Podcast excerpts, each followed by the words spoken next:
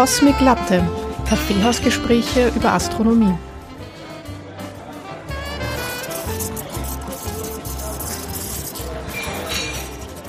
Hallo und herzlich willkommen zu einer neuen Folge von Cosmic Latte.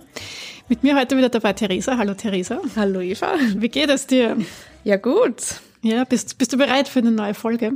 Natürlich, immer doch. Ist immer spannend. Ja, wir wollen ja diesmal, ich sag's gleich, äh, über Exoplaneten reden. Und zwar ähm, aus dem Grund, weil wir das letzte Mal über die Titius-Bode-Reihe gesprochen haben. Und äh, das hat uns beide so inspiriert, dass wir uns näher mit Exoplaneten beschäftigen wollen. Beziehungsweise du, Theresa, hast ja schon ein bisschen Erfahrung mit Exoplaneten, oder? Ja, genau, genau. Ich habe vor einem Jahr mal eine Vorlesung gemacht über Exoplaneten und dieses Jahr, also Semester, mache ich dann wieder eine, eine Vorlesung über Exoplaneten. Aber es, es geht jetzt in, über andere Themenbereiche. Das vorher war halt mehr über so Beobachtung von Exoplaneten und wie man halt selber auch das machen kann. Das kann man selber auch machen. Ja, Hobbyastronomen können das auch schon machen mit ihren Teleskopen, können auch Exoplaneten beobachten. Spannend, das wusste ich nicht. Ja. ja. Und äh, dieses Semester geht's äh, worum? Ähm, da geht's halt auch viel um Planetenentstehung zum Beispiel, über die Atmosphäre, über Beobachtung, wie kann man Exoplaneten beobachten, welche Methoden, Instrumente und so weiter gibt's da ja, mal schauen, was da alles auf mich zukommt. Ja, auf jeden Fall ein, ein super spannendes Thema. Ja, voll. Das wir jetzt schon. Genau, dass wir jetzt eben auch äh, noch weiter ausführen werden. Und äh, ja, genau, dann legen wir los. Äh, wir sitzen ja mittlerweile schon bei Tee und nicht mehr bei Eistee oder Kaffee, weil es schon kalt ist. Ähm, genau, der Herbst ist gekommen. Genau. Aber gut, dann äh, lass uns äh, beginnen mit den Exoplaneten, was du uns hier vorbereitet hast. Genau, genau. Also Beginnen wir mal bei unserem Sonnensystem, bei den Planeten in unserem Sonnensystem. So kurz zur Wiederholung. Wir haben ja acht Planeten, Merkur, Venus, Erde, Mars, Jupiter, Saturn, Uranus, Neptun. Und da gibt's die innersten vier, das sind die Gesteinsplaneten. Und dann die äußeren vier sind Gasplaneten. Nur noch mal so kurz über unser Sonnensystem, wie das so aufgebaut ist. Und jetzt zum Begriff Exoplanet. Also wie der Name schon sagt, Exo, so außerhalb von unserem Sonnensystem sind das halt dann Planeten, die um andere Sterne kreisen, aber es gibt auch Planeten, die um keine Sterne kreisen, sondern irgendwo so im Weltall herumirren und ums galaktische Zentrum eigentlich kreisen. Genau, das mal so zur genau, das sind die, Erklärung. Die Vagabunden. Genau. Die aber, weißt du das, die waren früher schon in Systemen und sind wahrscheinlich dann irgendwann rausgekickt worden. Ja, oder? genau. Es ist wahrscheinlich, dass die so entstanden sind wie andere Planeten, aber dann halt durch den Entstehungsprozess irgendwie rausgekickt wurden und dann einfach nur so herumirren. Die armen Vagabunden. Ja. genau, und jetzt interessiert euch doch sicher auch, wann wurde der erste Exoplanet entdeckt und seit wann gibt es die schon? Und die bekannte Entdeckung 1995 ist ähm, der erste Exoplanet um einen Hauptrennstern. Aber eigentlich wurde schon 1992 der erste Exoplanet entdeckt oder die ersten beiden Exoplaneten und die wurden um einen Pulsar und einen weißen Zwerg äh, entdeckt. Also das ist ein System aus zwei Sternen. Kurz zur Erklärung, ein Pulsar ist ein kollabierter Überrest eines massiven Sternes und äh, der bombardiert den Planeten konstant mit Strahlung und daher ist es sehr unwahrscheinlich, dass dort irgendwie eine Form des Lebens entsteht. Ein weißer Zwerg ist der Überrest eines kleineren Sternes. Und das war eigentlich die erste Entdeckung, aber die hat gar nicht so viel Aufmerksamkeit erlangt. Die wirkliche Aufmerksamkeit des ersten Exoplaneten um einen Hauptrennstern, also ein Stern wie unsere Sonne ist auch ein Hauptrennstern, den haben dann Didier Kellogg und Michel Major ähm, den haben sie 1995 entdeckt, diesen Exoplaneten. Ja, die dafür den Nobelpreis bekommen dann? Ja, genau. Der Planet, äh, den sie entdeckt haben, kreist um den Stern 51 Pegasi und der Planet wurde dann äh, 51 Pegasi b benannt. Ähm, dazu später noch ein bisschen Information, warum der so benannt wurde und warum Planeten so benannt werden. Und der Planet hat halt halb so viel Masse wie der Jupiter. Und nochmal kurz so als Einschätzung, der Jupiter hat 318 mal die Erdmasse.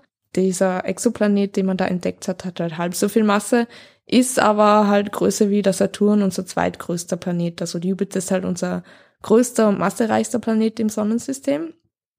Und den Planet, den man da entdeckt hat, der umkreist den Stern in einer sehr, sehr geringen Distanz von nur 0,05 astronomischen Einheiten. Astronomische Einheit ist ja der Abstand von Erde zur Sonne. Und das ist weit innerhalb der Merkurbahn. Kann der dort dann überhaupt entstanden sein? Nein, oder? Nein. Der muss dort irgendwie dann hin. Genau, genau. Also der ist weiter draußen entstanden und dann im Entstehungsprozess weiter nach innen gewandert. Also es geht gar nicht, dass ein Planet so ja, weit innerhalb äh, in der Nähe von einem Stern entsteht. Und was auch ganz interessant ist, durch seine nahe Distanz zum Stern äh, hat er eine Periode von nur 4,23 Tagen. Das heißt, ein Jahr auf diesem Planeten dauert nur vier Tage. Das heißt, da altert man dann sehr schnell, oder wie? In Jahren gerechnet? ja, ja, da wären wir schon sehr alt. ähm, genau, und äh, solch eine Klasse von Planeten, also so ein Gasplanet, der so nahe am, am Stern ist, die nennt man Hot Jupiters. Und davor hat man halt angenommen, alle anderen Exoplaneten und Exosysteme sind so aufgebaut wie unser Sonnensystem, also innen die Gesteinsplaneten, außen die Gasplaneten. Ja, man geht immer von dem aus, was man kennt, oder? Ja, eh. Das ist ja auch jetzt bei der, äh, wenn wir über ja, Aliens sprechen oder eben extraterrestrisches Leben, geht man ja auch eher jetzt mal davon aus, ähm, dass die Bedingungen so sein sollten wie bei uns. Und das stimmt. Es ist ja am einfachsten mal davon genau. auszugehen. Ja, ich glaube, es ist auch naheliegend, dass du einfach von dem ausgehst, was du e. halt kennst. Und genau, und es geht jetzt, glaube ich, eher darum, dass wir eben schauen, ob unser System die Ausnahme ist oder die Regel. Ja, ähm, voll. Und halt da bei dem ersten Fund hat man dann gleich gesehen, okay, das ist so ganz anders wie das, was wir bisher kennen. So schnell kann es gehen. genau, bei der ersten Entdeckung schon das eigene Weltbild gleich wieder mal genau. den Haufen geworfen. Wie so oft passiert. genau, ich wollte gerade sagen, es ist schon öfters in der Weltgeschichte passiert. Ja, und äh, eben weil wir jetzt so von Exoplaneten und den Namen geredet haben, äh, Exoplanet, die Bezeichnung ist oft so eine lange Nummer und, und denkt man sich, ach. Ja, das sind eher sperrige Namen. Ja, genau. Aber es hat schon seinen Grund. Und der erste Teil des Namens verrät etwas darüber, mit welchem Teleskop oder welche Studie oder so ähm, diesen Planet entdeckt hat. Und die Nummer danach ist die Reihenfolge, nach der die Sterne nach der Position katalogisiert wurden. Und dann am Ende ist noch ein Kleinbuchstabe und der Kleinbuchstabe steht immer für einen Planeten. Und das ist beginnend mit B und dann wenn weitere Planeten in dem System entdeckt wurden, dann kommt C, D, E und so weiter im Alphabet einfach weitergehend. Gut, das heißt, das ist aber jetzt nicht die Reihenfolge, wie sie in dem System auch dann tatsächlich sind. Meistens nicht. Also grundsätzlich, die erste Entdeckung bekommt halt B, die nächste Entdeckung C. Aber wenn halt mehrere zum Beispiel gleichzeitig entdeckt wurden, dann wird der am nächsten zum Stern mit B bezeichnet und dann halt die weiter entfernt C, D, E. Aber ja, es gibt halt auch Systeme, wo halt dann E, C, B, wo halt das ganz durchgemischt ist, auf jeden Fall. Genau, genau A gibt's nicht, weil A quasi der Stern ist, oder? Genau, aber es ist halt auch wichtig, A ist mit Großbuchstabe, also Großbuchstabe am Ende ist immer ein Stern. Und wenn es zum Beispiel zwei Sterne in einem System gibt, dann ist A der erste Stern und B dann der zweite Stern. Ein, ein Dreifachsystem ist dann mit C der dritte Stern. Genau, also das ist dasselbe Prinzip, nur halt Großbuchstaben und wenn du einen kleinen Buchstabe hinten am Namen siehst, ist immer ein Exoplanet. Kannst du jetzt raten, wie unsere Erde heißen würde, wenn man sie so nach diesem Schema benennen würde? Das heißt ähm, äh, Sonne und dann ähm, der dritte ist dann BCD, Sonne D. Genau, voll. Sonne D. Wenn wir jetzt dann weitergehen in der Geschichte von den Exoplaneten, dann wurden halt nach der ersten Entdeckung viele, viele weitere Exoplaneten entdeckt und es steigt fast exponentiell an an den Entdeckungen, vor allem auch mit dem Starten von verschiedenen Weltraummissionen wie der Kepler-Mission, wo es auch das Ziel war, hunderte von neuen Exoplaneten zu entdecken und es wurden auch sehr viele entdeckt mit dieser Mission. Die von 2009 bis 2018 operiert hat. Also genau, deswegen, ich glaube ja, sehr viele Exoplaneten haben ja eben eine Kepler-Bezeichnung. Genau. Kepler, weiß ich nicht, 16b oder so, D. Genau, dann weiß man halt, das wurde mit dem Teleskop das erste Mal entdeckt. Und äh, es wurden dann mit der Mission mehr als 2800 Exoplaneten-Kandidaten identifiziert und mehr als 2600 bestätigt. Genau, gesamt sind wir ja schon bei über 5000 bestätigten Exoplaneten. Ja, ja, genau. Das ist, das ist schon eine schon beeindruckende Zahl, ja. Also. Mhm. Toll, wenn man so viel. Ja, vor allem, ich kann mich halt noch erinnern, ähm, bin ja ein bisschen älter als du, ja, ähm, eben wo das diskutiert wurde, ob es eben Exoplaneten gibt, wie das eben ausschauen mhm. könnte und so und äh, wie sensationell dann halt wirklich die erste Entdeckung war, dass man ja. sagt, okay, es gibt wirklich Planeten außerhalb unseres Sonnensystems und wenn man halt jetzt bei über 5000 ist, dann ist das schon sehr beeindruckend. Also da sieht man einfach auch, wie viel diese ganzen Weltraummissionen ähm, gebracht haben. Mhm, voll, da hat es ja dann auch noch andere Weltraummissionen gegeben, wie das Spitzer Weltraumteleskop oder dann gibt's auch noch das Testteleskop, also Trans Setting Exoplanet Survey Satellite äh, übersetzt, TESS. Und das ist halt so als Nachfolger von Kepler. Und jetzt gibt's ja das James Webb Space Telescope oder zukünftig das Nancy Grace Roman Space Telescope, wo man auch erwartet, dass man sehr viele Exoplaneten entdecken wird und sehr viel mehr über Exoplaneten generell erfährt. Und wie wir schon gesagt haben, heute gibt es über 5000 bestätigte Exoplaneten und fast 9000 potenzielle Kandidaten, die halt weitere Beobachtungen brauchen, um dann bestätigt zu werden.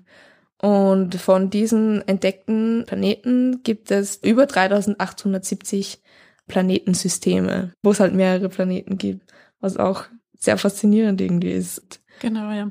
Äh, vielleicht noch ganz kurz noch zu den äh, Bestätigungen beziehungsweise den Kandidaten.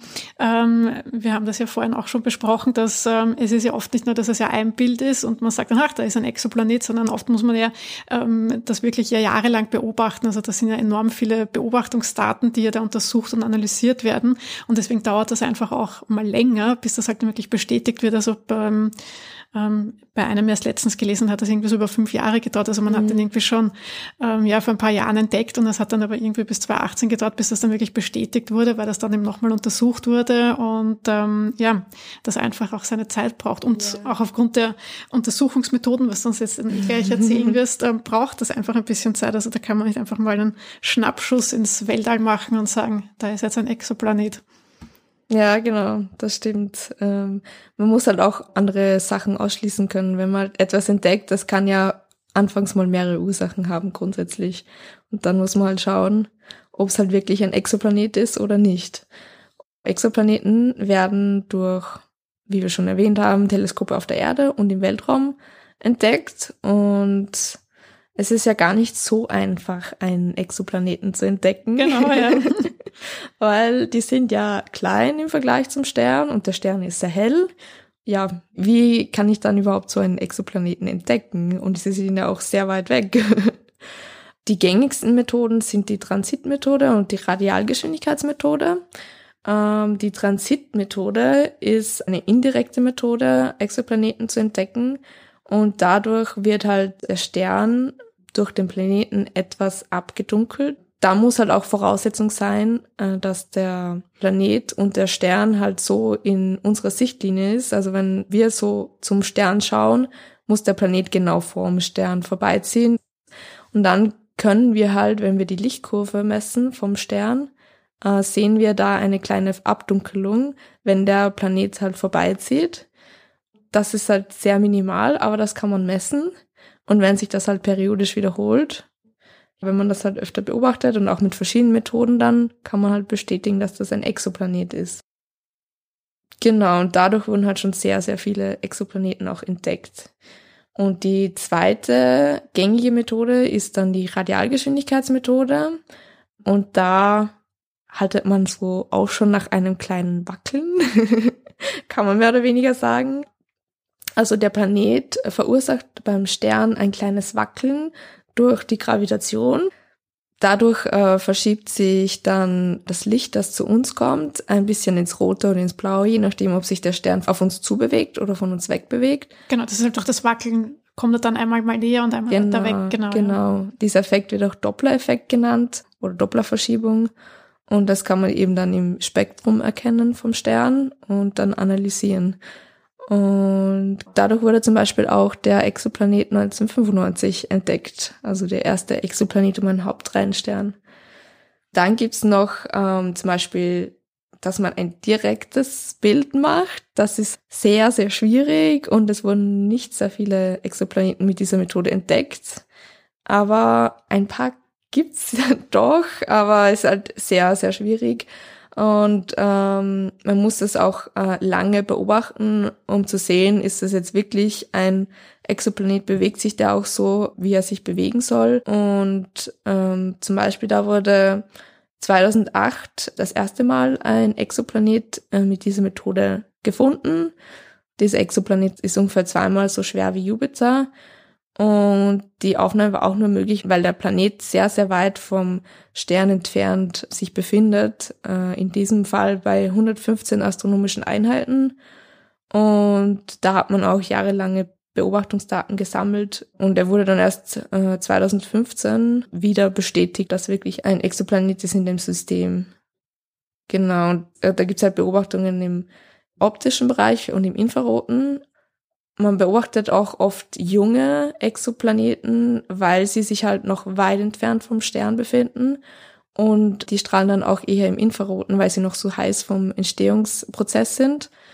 Ja, also wenn sie halt weit entfernt sind vom Stern, dann ist das halt wahrscheinlicher, dass man ihn entdeckt. Aber wie gesagt, eine schwierige Methode, aber nicht unmöglich. dann gibt's noch andere Methoden wie den Gravitationslinseneffekt. Genau, aber da sind auch nicht so viele Exoplaneten damit entdeckt worden. Und eine Methode gibt's dann noch, das ist die Astrometrie. Wisst man auch wieder kleine Bewegungen des Sterns, um Planeten nachzuweisen. Und der Planet verursacht beim Stern ein kleines Wackeln. Und das kann man halt dann am Himmel sehen, weil sich die Position des äh, Sterns etwas verändert. Da muss man aber wieder sehr, sehr genau messen. Und diese Methode wird halt eher für andere äh, Sachen verwendet. Genau, und allgemein gesagt ist auch immer am besten, wenn man mehrere Methoden verwendet, um einen Planeten zu beobachten. Dadurch kann man mehrere Parameter auch bestimmen und kann sich halt sicherer sein, dass es sich wirklich um einen Exoplaneten handelt. Welche Parameter lassen sich dann bestimmen aus diesen Methoden? Man kann die Größe bestimmen, die Masse, die Distanz des Planeten vom Stern und durch diese Parameter kann man auch wieder auf Temperatur schließen und kann auch äh, die Atmosphäre oft beobachten, wie sie aufgebaut ist und so weiter. Genau, und dadurch kann man auch sehen, ob es jetzt zum Beispiel ein Gasriese ist wie Jupiter oder Saturn oder eher Gesteinsplaneten wie die Erde oder der Mars. Äh, wenn man dann so überlegt, welche Planeten es da so draußen gibt, da kommt man dann drauf, dass es sehr, sehr unterschiedliche Welten gibt, wie die, die wir von unserem Sonnensystem kennen. Und das finde ich sehr spannend, dass es so viel äh, verschiedene Planeten gibt. Und die unterscheiden sich in der Masse, in der Größe, äh, der Bahnabstand zum Planeten oder auch die Atmosphäre, der Druck oder chemische Zusammensetzung ist halt oft ganz anders und sehr unterschiedlich von den verschiedenen Planeten. Ähm, allgemein gesagt bestehen sie aus ähnlichen Elementen wie unser Sonnensystem, was irgendwie auch klar ist. Wir sind ja alle irgendwo gemeinsam entstanden. Ähm, aber es ist halt dann ganz unterschiedlich, was sich dann daraus gebildet hat. Und ja, es gibt halt Welten, die sind aus Wasser oder Eis und dann gibt's wieder welche, die mit sehr viel Eisen oder Kohlenstoff sind und dann gibt's auch Welten, wo es Glas regnet zum Beispiel, das finde ich auch ganz spannend, oder flüssiges Methan, ähm, ja, oder auch Lavawelten, wo es Meere von geschmolzenen Lava, also die halt davon bedeckt sind und dann gibt's auch welche, weil sie so nahe an ihrem Stern sind, dass sie so eiförmig aussehen. ähm, ja, oder es gibt so Puffy Planets. Das klingt ja süß. Die haben halt sehr geringe Dichte, so wie zum Beispiel Styropor okay. oder so. Ja. Ähm, kennst du, weil ist mir jetzt gerade eingefallen, von der NASA gibt es dieses ähm, Exoplaneten-Reisebüro. Ja, Also da gibt es so ähm, ja, verschiedene Sujets, also Bilder zu diesen Exoplaneten, wo die halt illustriert sind. Und da äh, kann ich übrigens jedem nur empfehlen, also man kann sich die Bilder auch herunterladen und ausdrucken. Ähm, schaut super aus und da ist das nämlich so wie ein Reisebüro, das du quasi buchen kannst, eben zu einer von diesen Exoplaneten ähm, zu reisen und äh, schaut echt super aus. Und Mhm. äh, da sieht man das noch einmal, wie exotisch das eigentlich ist oder wie Ja. fremd äh, gegenüber unseren bekannten ja, Planeten. Mhm. Ja, ich finde die Seite super. Da kannst du auch äh, das System anschauen. Also wenn du jetzt dorthin fliegen würdest, also wenn du die Reise dorthin machst, wie schaut es dann aus? Da siehst du den Stern und dann siehst du auch, wie weit der Planet zum Beispiel entfernt ist und so und wie er so um den Stern kreist. Und auch wenn es jetzt ähm, mehrere Sonnen gibt oder so oder mehrere Sterne, ist auch ganz interessant, das anzusehen. Und dann erfährt man auch immer einen, einen kurzen Text über den Planeten, Genau, was ja. ihn so auszeichnet. Das ist cool, ja. Ich habe mir da alle mal durchgelesen und angeschaut. Ich habe mir alle Bilder schon runtergeladen. Ja. Ja, ist äh, auf jeden Fall sehr spannend. Und Ja, das sieht man dann eben auch wieder, weil es ja oft in den Medien dann eben immer nur von der zweiten Erde ja gesprochen wird und das ist ja dann, ähm, ja, das wird den anderen Planeten gar nicht gerecht ein bisschen, weil die auch total spannend sind und uns Mhm. total viel Information und ähm, ja, über eben andere Welten einfach geben und was es da noch so alles draußen gibt Ja, ja, und stimmt. was entstehen kann. Ja, also das ist, finde ich super spannend. Ja. ja, und das ist, es ist ja so eine zweite Welt ist ja sehr schwierig oder zweite Erde ist ja sehr schwierig zu entdecken. Und wenn man dann weiß, okay, es gibt so viel verschiedenste Planeten, ich finde das mega interessant, was da so alles möglich ist, was unser Universum so alles erzeugt. Genau, ja. Voll. Also da gibt's ja äh, Systeme wie Kepler 90, die haben zum Beispiel sieben Exoplaneten, also auch wie unser Sonnensystem acht. Oder äh, TRAPPIST äh, 1, TRAPPIST 1 ist ja ein sehr, sehr bekanntes System. Das hat äh, sehr viele erdähnliche Planeten. Ja, und von den Planeten her gibt's ja auch sehr viele, zum Beispiel Korozim B, auch als Höllenplanet bezeichnet, weil er halt eine sehr, sehr hohe Temperatur aufweist. Also so hoch, dass Silikate und Metalle schmelzen auf der Tagesseite und dann so Ozeane aus Lava bilden. Allgemein kann man die ähm, Planeten in verschiedene Kategorien einteilen. Und da gibt es die Gasriesen, die Neptunähnlichen Planeten, äh, die Supererden, die terrestrischen Planeten. Und die unterscheiden sich alle an ihrem Aufbau und der äußeren Erscheinung, je nachdem, wie sie zusammengesetzt sind. Gasriesen kennen wir auch aus unserem Sonnensystem, sind einfach große Planeten, die hauptsächlich aus Gas bestehen äh, und ungefähr die Größe von Jupiter oder Saturn haben oder auch größer sein können. Und da fällt auch die Klasse von den Hot Jupiters, von der ich vorher schon gesprochen habe, darunter, die halt sehr nahe um den Stern kreisen und sehr hohe Oberflächentemperaturen haben aufgrund ihrer Nähe zum Stern.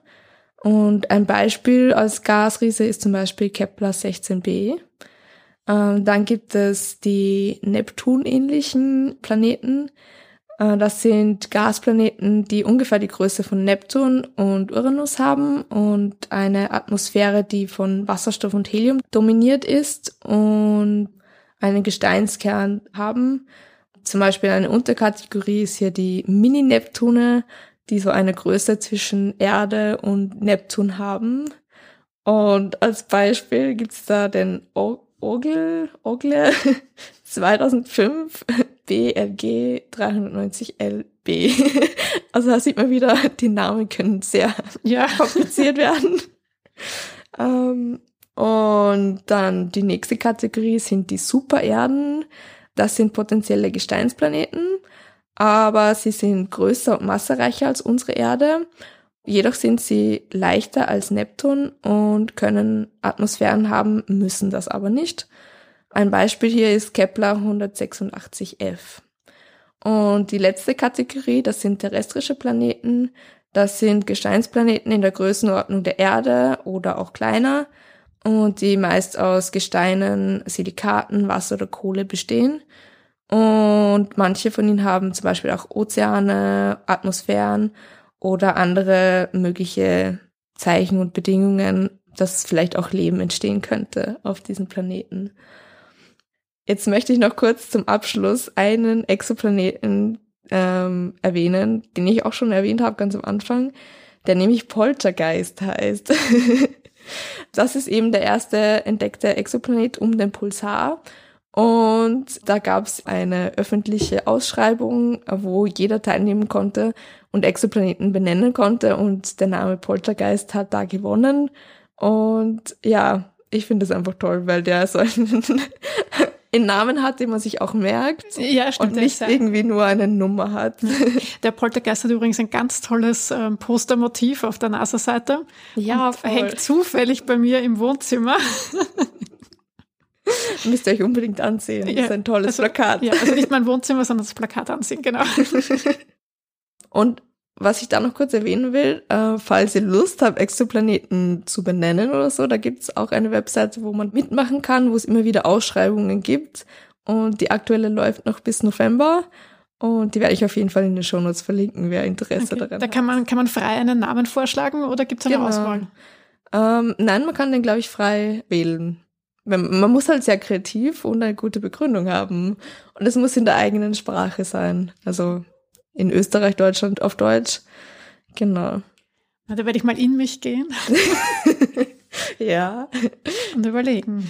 Deine Kreativität sind keine Grenzen gesetzt. Spannend, cool. Dann mache ich auf jeden Fall mit, ja. Gut, dann danke dir. Äh, war super spannend, äh, wieder mal. Also gerade Exoplaneten. Ja, ich könnte noch ewig lange erzählen. Ist jetzt bei den Recherchen so gegangen? Ja, man kommt von einem ins andere und möchte das noch inkludieren und das und das und das und irgendwann so, ha, ich glaube, das wird zu lang von der Zeit. Ja, es ist ein spannendes Thema und es ist eben auch super aktuell. Es ändert sich ja jeden Tag äh, die Zahl der Exoplaneten, ja. die über bestätigt werden. Also ich glaube, da und gerade jetzt mit James Webb ähm, Space Telescope ähm, wird sich ja, glaube ich, ganz viel noch tun. Also mhm, ich glaube, das, das ist ein Bereich, ähm, ja, der uns noch lange begleiten wird mhm. und der immer wieder für Neuigkeiten sorgen wird. Ja, und auf jeden Fall sehr spannend ist und noch viele neue Entdeckungen bringen wird. Genau. Gut, dann danke dir und ähm, bis zum nächsten Mal. Zum nächsten Mal. Okay, tschüss. Tschüss.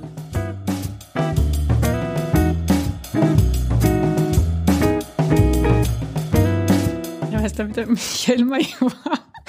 Michel Major oder Michael Major? Das ist eine gute Frage.